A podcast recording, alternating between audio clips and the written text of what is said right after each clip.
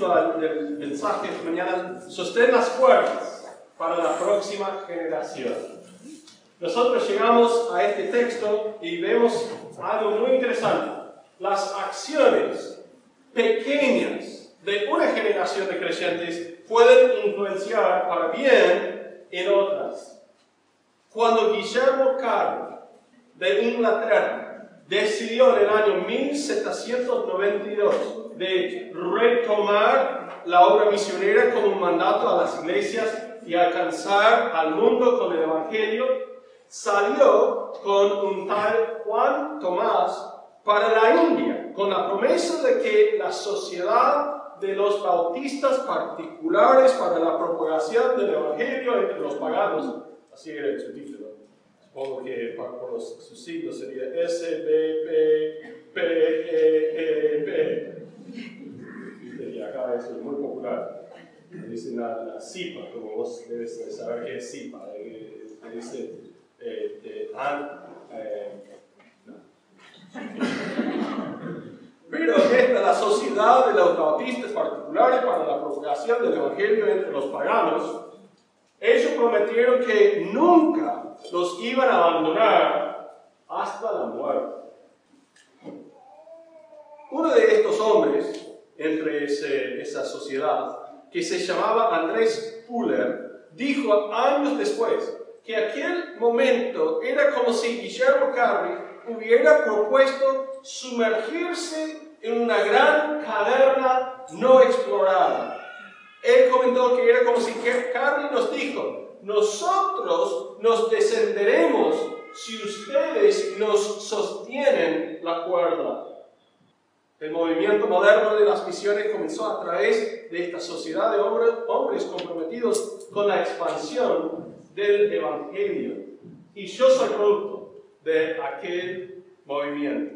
Soy misionero. Y los misioneros que provienen de mi país tienen como su, su, su primero, no iba a decir ídolo, pero no es ídolo, pero tenía como, como su figura central a Guillermo Carr, por lo cual yo estoy siguiendo en sus pisadas nomás. En nuestro texto vemos a Saulo de regreso a Damasco. Ahora, no quiero causar ninguna confusión, porque entre versículos 22 y 23 no parece haber ninguna ausencia por parte de Saulo. Pero dice aquí en verso 22, pero Saulo mucho más se esforzaba, confundía a los judíos que moraban en Damasco, demostrando que Jesús era el Cristo. Pasados muchos días, verso 23, los judíos resolvieron en consejo matarlo. Pero Saulo o Pablo dice en Gálatas capítulo 1, versos 17 y 18 algo muy interesante. Y voy a leerles este texto en Gálatas capítulo 1, versos 17 y 18. Él dijo, ni subí a Jerusalén a los que eran apóstoles antes que yo, sino que fui a Arabia y volví de nuevo a Damasco después, pasados tres años. Subí a Jerusalén para ver a Pedro y permanecí con él 15 días. Lo que Pablo o Saulo nos da de contexto aquí en Hechos capítulo 9 es que entre versos 22 y 23 pasaron tres años. Tres años.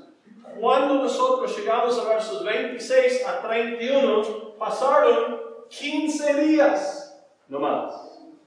Esto nos debe de ayudar a comprender el contexto de todo lo que está sucediendo alrededor de estos sucesos. Y también nos ayuda a comprender que en el caso de Damasco es algo muy particular en cuanto al trato de los judaizantes o los judíos hacia Saulo y después, porque, o sea, literalmente en un periodo largo, llegó a la conclusión, él tiene que morir. Llega a Jerusalén y después de 15 días decidieron, este tiene que morir. Hay razones por las cuales debemos de investigar un poco para entender y comprender mejor el contexto. ¿Por qué? Porque si nosotros tomamos de una, de que bueno, después de tres años recién le quisieron matar, entonces su impacto en la sociedad fue muy lento. Si nosotros tomamos el otro lado, de que en 15 días nomás llegaron a la conclusión que él tenía que morir, ninguno de nosotros tendríamos, ganas de salir a testificar a nadie. ¿Por qué?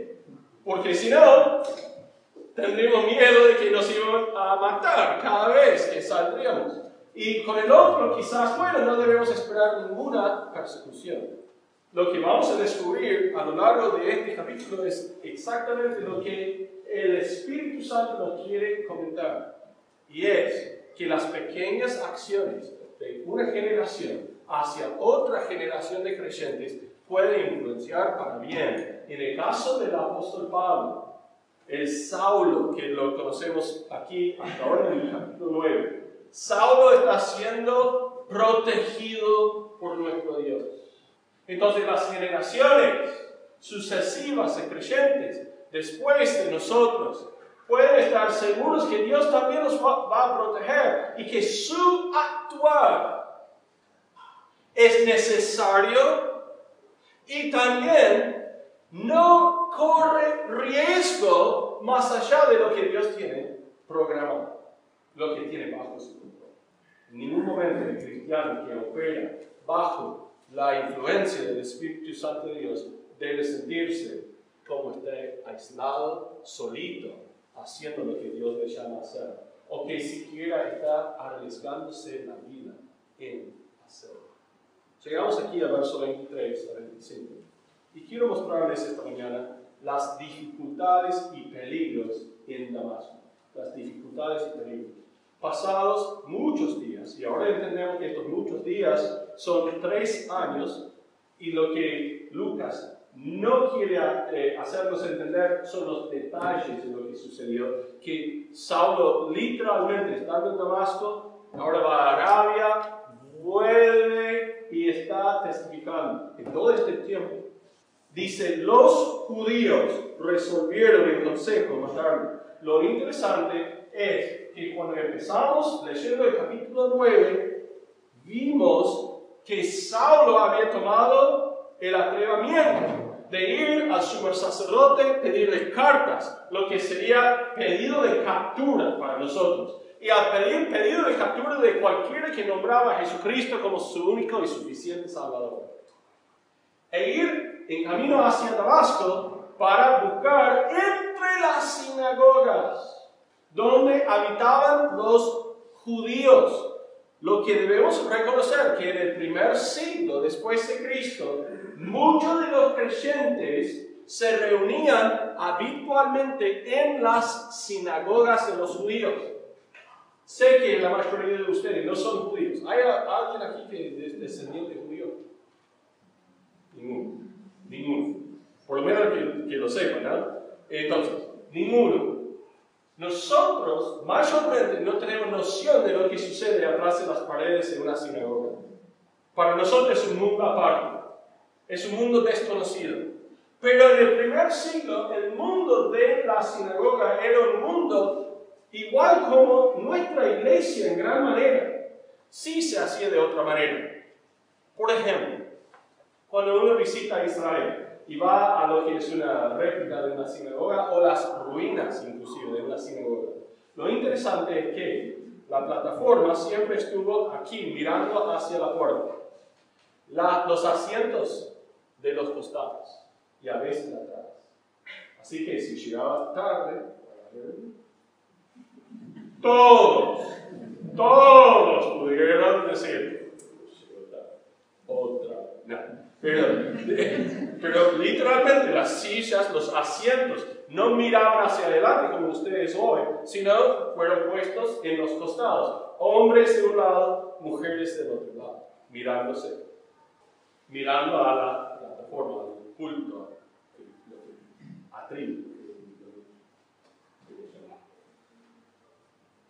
Cualquiera pudiera entrar en una sinagoga si esto estaba dispuesto a someterse a las normas de la sinagoga.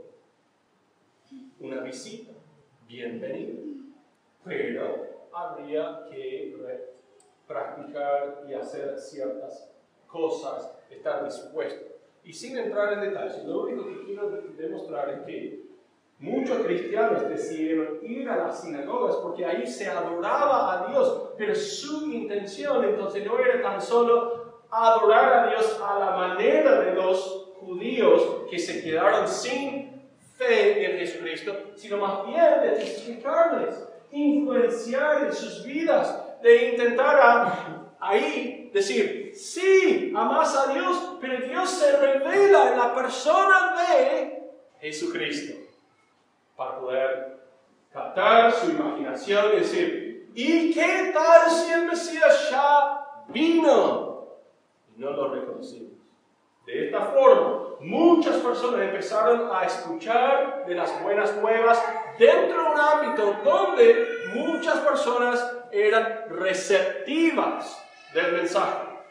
Pero siempre hubo los que no quisieron escuchar, los que rechazaban a la persona de Jesucristo. Y qué triste es la situación de una persona que decide rechazar a la persona de Jesucristo.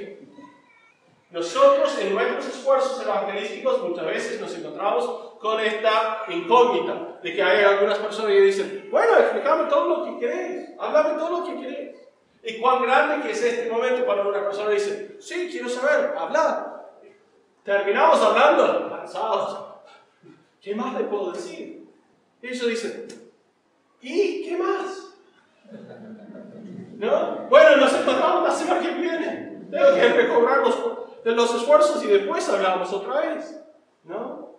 Es como, pero hay un velo, dice las escrituras, hay un velo entre sus ojos y en su corazón, no pueden todavía recibir la semilla implantada por la cual seguimos sembrando en sus vidas, regando hasta que haya fruto.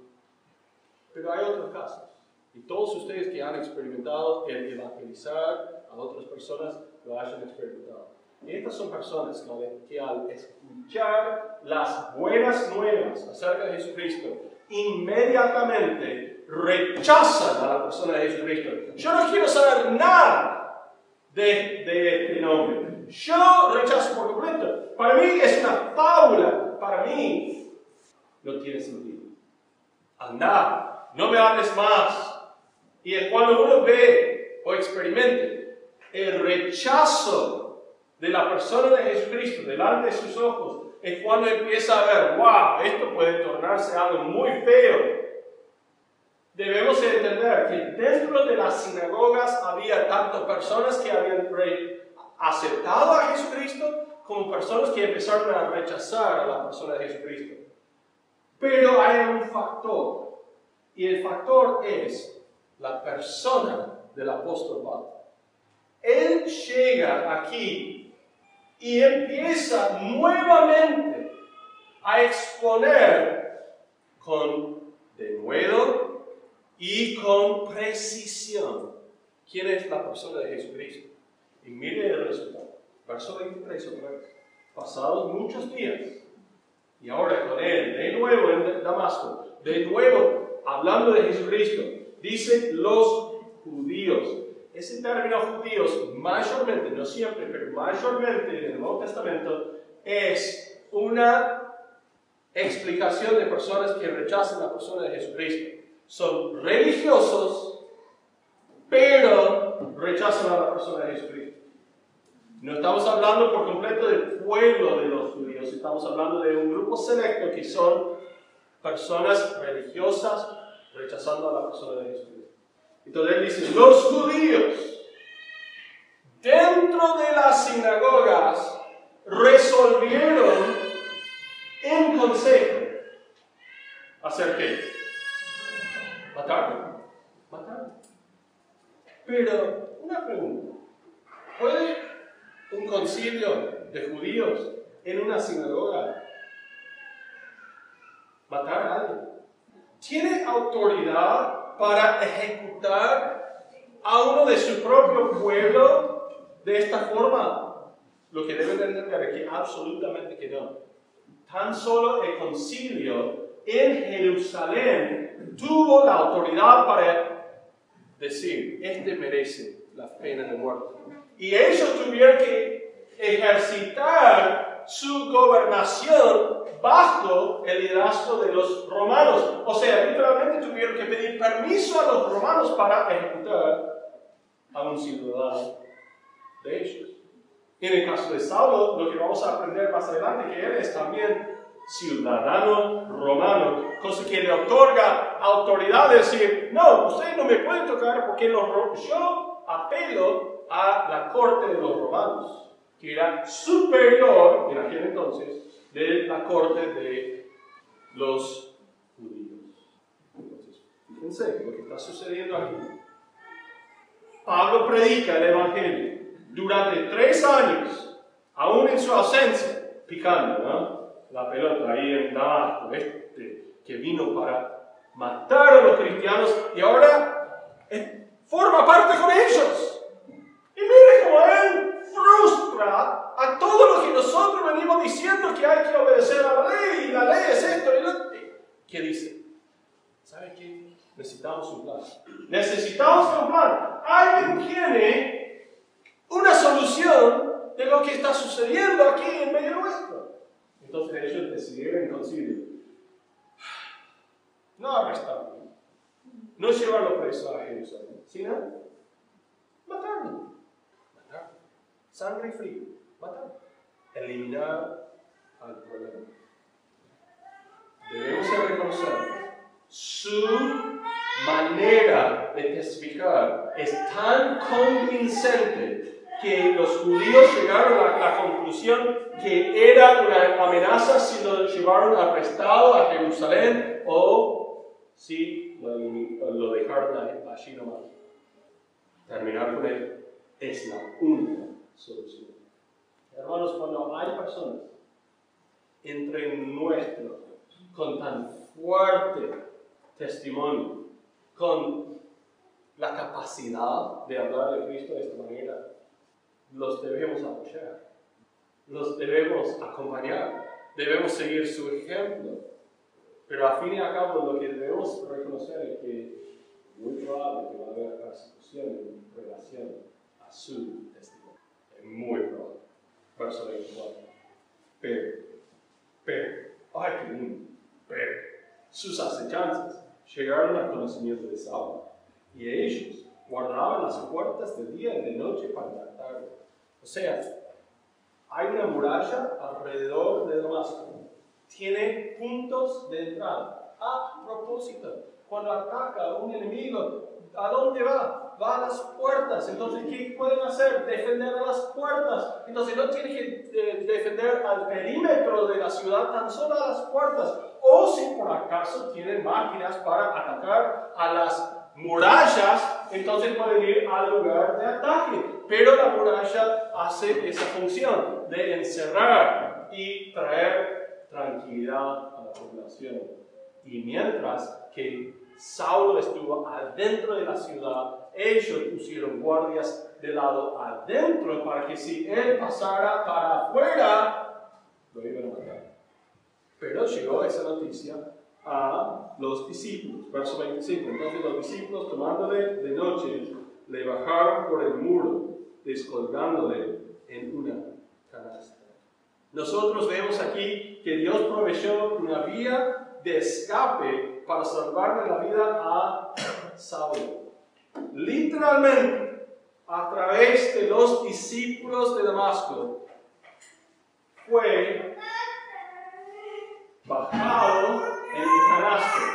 Y los hermanos, sosteniendo de las cuerdas, lo, lo, hicieron descender para escaparse de sus acechanzas. Piénsenlo un momento. Los discípulos